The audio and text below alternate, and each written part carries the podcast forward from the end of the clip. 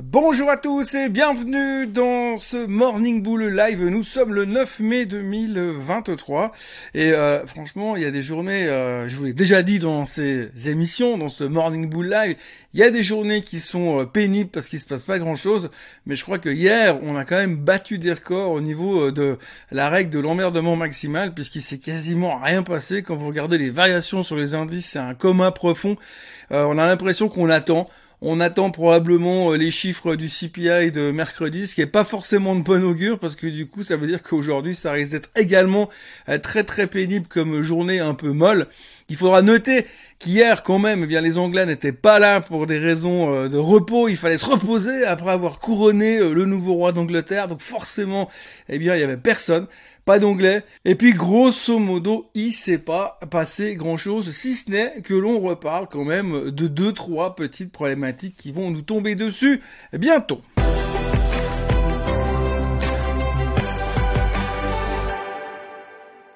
La première chose qui va nous tomber dessus, eh bien, ce sera le CPI de demain, hein, le CPI américain, bien sûr, également le CPI allemand, mais ce sera pas la préoccupation principale.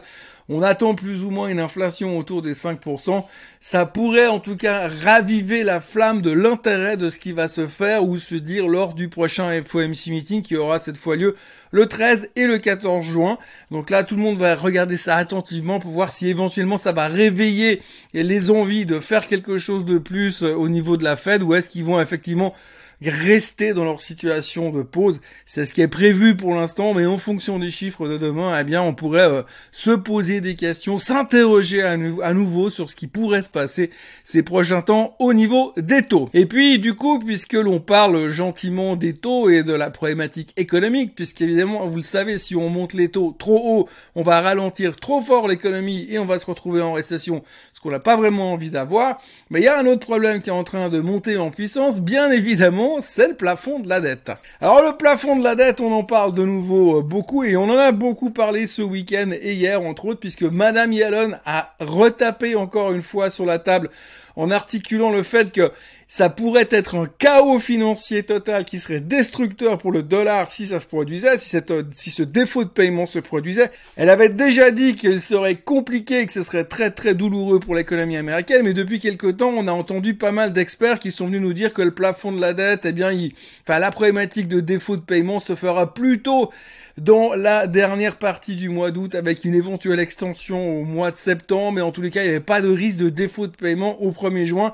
Eh bien, Madame Yellen, elle est revenu hier pour dire oui, il y a un risque de défaut de paiement au début du mois de juin. Il se pourrait qu'il n'ait plus d'argent et que ça pose ce problème. Donc elle a parlé de chaos financier, elle a parlé également euh, de euh, d'effondrement du dollar, donc c'est pas forcément des bonnes nouvelles. Et puis dans la foulée, on a eu Moody's. Moody's, ils ont fait un calcul, je sais pas comment ils ont fait un calcul, mais ils ont réussi à calculer qu'en cas de défaut de la dette, ça aurait un impact de 4% sur le PIB américain. Je rappelle que la semaine dernière, ou il y a deux semaines, le PIB est sorti à 1,1%, donc vous faites vos calculs. Ça risque de faire bizarre, mais en tout cas, ça risque surtout d'emmener, l'économie américaine en récession, et c'est ce qui va faire peur au marché ces prochains temps. Mais ce qui était assez étonnant surtout, c'est que hier, quand elle a déclaré ça, Madame Yellen a déclaré donc son histoire de chaos financier. Monsieur Krugman, le prix Nobel d'économie, a aussi annoncé que ça pourrait être catastrophique et que selon lui, on devrait même supprimer le concept de plafond de la dette parce qu'on est dans la pire des situations pour avoir cette, euh, cette, cette, ce besoin de monter le plafond de la dette, puisqu'aujourd'hui évidemment, les républicains, les démocrates ne se parlent quasiment pas. Et les républicains, ils sont en train de faire tout le levier qu'ils peuvent pour obtenir un maximum de nouvelles lois, de nouveaux trucs qui les intéressent avant de donner leur accord pour monter le plafond de la dette sans faire des coupes budgétaires massives. Donc du coup, c'est un espèce de chantage qui est en train de se, jouer en, en, ce moment même. Et Monsieur Krugman estime que, eh bien, c'est très mauvais pour l'économie et très mauvais pour la politique aussi, mais la politique c'est pas grave. En tout cas, c'est très mauvais pour l'économie et il pense qu'on devrait carrément faire sauter ce concept de plafond de la dette. C'est vrai comme ça, ce serait allez-y les gars, vous pouvez dépenser sans compter. Mais ce qui est assez fou, c'est que quand vous voyez le négativisme de certains par rapport à un éventuel défaut de paiement, eh bien, le marché n'en a strictement rien à faire. Si c'était venu avec la même situation au mois d'octobre l'année passée, je pense que la réaction du marché aurait été tout autre, parce que pour l'instant, ça ne fait absolument pas bouger les marchés financiers, parce qu'on n'y croit pas. On n'y croit pas du tout. Aujourd'hui, euh, les gens estiment que la probabilité d'un défaut de paiement, c'est de 5% maximum, donc il n'y a pas de crainte. Pourtant, les CDS continuent de monter, et pourtant, les investisseurs obligataires ont très peur, donc ils se protègent en achetant des CDS, donc ça veut dire qu'il y a quand même une certaine crainte. Mais le marché, pour l'instant, lui, il price la possibilité d'un défaut de paiement de 5%. Donc, il n'y a pas, de peur. Et c'est assez fou que ce genre de discours, comme on a eu ces derniers jours, ne fasse absolument pas vibrer les marchés. La volatilité est toujours extrêmement basse, l'intérêt est toujours extrêmement bas. On dit aussi qu'il y a des millions et des milliards de dollars qui sont euh, on the sideline, qui sont sur le banc de touche et qui attendent juste la première occasion pour rentrer. C'est peut-être aussi pour ça que finalement les marchés ne baissent plus jamais, parce qu'il y a tellement d'argent qui attend d'être investi dans les actions qu'à la moindre occasion, les gars ils sautent dedans et comme ils ont déjà raté pas mal de mouvements sur certaines grandes tech américaines, eh bien on se dit qu'à la moindre case ils vont venir euh, soutenir encore les marchés. Et si vous regardez le graphique du Nasdaq Composite, alors ça c'est le tout gros Nasdaq, je crois dedans il y a plus de 5000 titres dedans, donc c'est difficile de voir qui sont les gros les gros euh, contributeurs, bien évidemment, on les connaît, mais je veux dire, c'est difficile de voir quel mouvement est là. Mais si vous regardez ce graphique, eh bien, depuis hier, malgré la micro hausse des marchés, eh bien, hier soir, euh, le Nasdaq Composite est passé à nouveau en bull market. C'est ce qu'il avait déjà fait au mois de février avant de se péter la figure juste derrière. Et c'est ce qu'il a déjà fait l'année passée au mois d'août avant de se péter la figure juste derrière.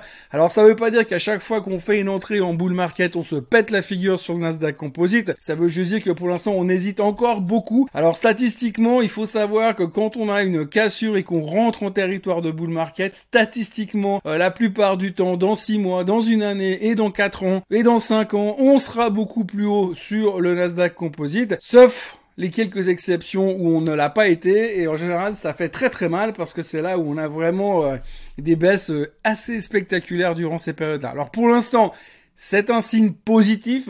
Je rappelle que le S&P 500 doit passer les 4200 pour entrer dans ce type de configuration. On n'y est pas encore. Et pour l'instant, on attend, donc on attend les chiffres du CPI de demain, les chiffres du PPI de jeudi pour voir, pour voir si cette fois ça va nous changer la vie. Autrement, on notera des très bons chiffres chez Palantir qui prenait 21% hier soir after close. On notera des très bons chiffres aussi chez PayPal qui perdait 6% euh, after close parce que eux, ils ont été prudents sur les marges à venir, très positifs sur le reste, mais prudents sur les marges à venir. On notera aussi la remontée spectaculaire du baril de pétrole. Alors je rappelle qu'il y a une semaine en arrière, plus personne en voulait à 64 dollars parce que la récession arrivait à grands pas. Ouh, attention.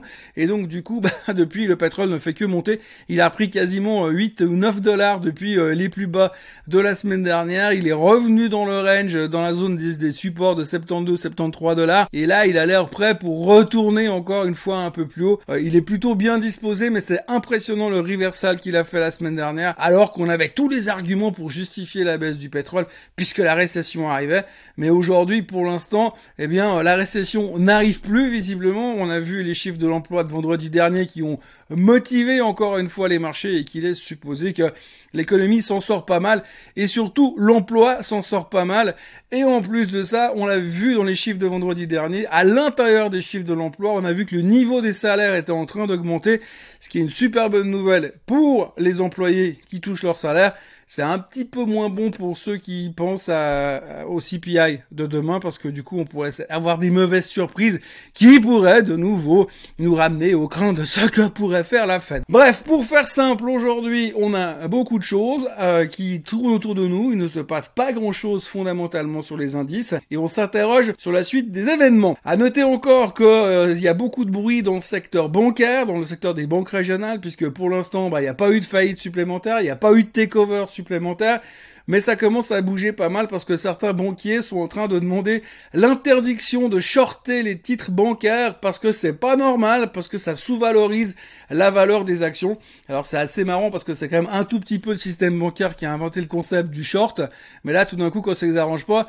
euh, c'est moins drôle quand même. Enfin ça c'est une, histoire qu'il faudra suivre ces prochains temps parce que s'ils arrivent à faire interdire le short sur les banques, là on verra vraiment que dans ce monde-là, il y en a qui sont égaux, mais que certains sont vraiment plus égaux que les autres. Euh, voilà, c'est tout ce que l'on pouvait raconter aujourd'hui. Donc attachez vos ceintures pour demain après-midi pour le CPI. D'ici là, ça devrait être encore relativement calme. Ce matin, les futurs sont en baisse de 0,02%. Passionnant. Volatilité au fond du bac. La confiance est totale. Il y a plein d'argent qui attend au bord pour être investi. Donc euh, que peut-il réellement nous arriver de toute manière a priori, on devrait le savoir demain. N'oubliez pas de vous abonner à la chaîne Suisse Côte en français, de liker cette vidéo et de revenir me voir demain matin comme d'habitude. Passez une excellente journée. Bye bye